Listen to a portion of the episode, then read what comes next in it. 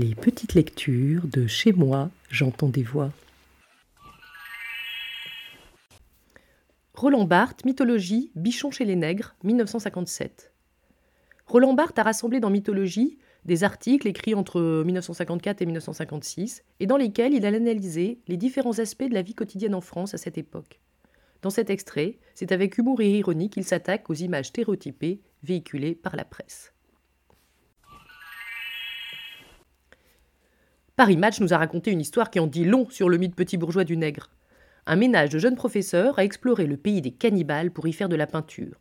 Ils ont amené avec eux leur bébé de quelques mois, Bichon. On s'est beaucoup extasié sur le courage des parents et de l'enfant.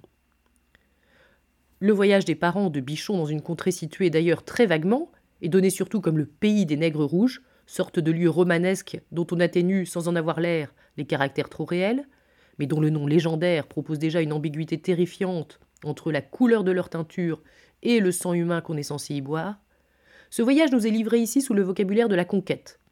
On part non armé sans doute, mais la palette et le pinceau à la main.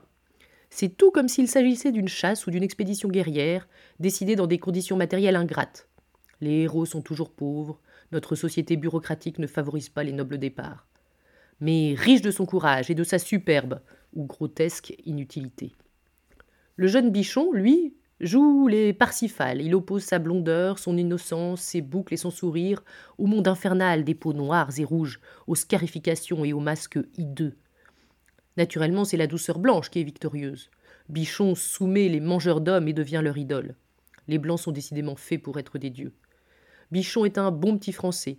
Il adoucit et soumet sans coup férir les sauvages. À deux ans, au lieu d'aller au bois de Boulogne, il travaille déjà pour sa patrie. On a déjà deviné l'image du nègre qui se profile derrière ce petit roman bien tonique. D'abord, le nègre fait peur, il est cannibale. Et si l'on trouve bichon héroïque, c'est qu'il risque en fait d'être mangé. Sans la présence implicite de ce risque, l'histoire perdrait toute vertu de choc. Le lecteur n'aurait pas peur. Aussi, les confrontations sont multipliées, où l'enfant blanc est seul, abandonné, insouciant et exposé dans un cercle de noirs potentiellement menaçants. La seule image pleinement rassurante du nègre sera celle du boy, du barbare domestiqué, couplé d'ailleurs avec cet autre lieu commun de toutes les bonnes histoires d'Afrique, le boy voleur qui disparaît avec les affaires du maître. À chaque image, on doit frémir de ce qui aurait pu arriver. On ne le précise jamais, la narration est objective.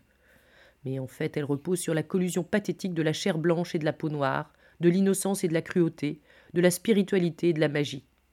La belle enchaîne la bête, Daniel se fait lécher par les lions, la civilisation de l'âme soumet la barbarie de l'instinct. L'astuce profonde de l'opération Bichon, c'est de donner à voir le monde nègre par les yeux de l'enfant blanc.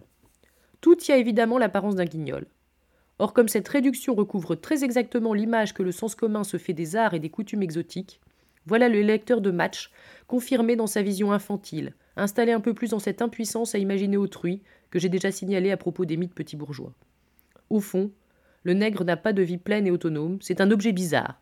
Il est réduit à une fonction parasite, celle de distraire les hommes blancs par son baroque vaguement menaçant. L'Afrique, c'est un guignol un peu dangereux.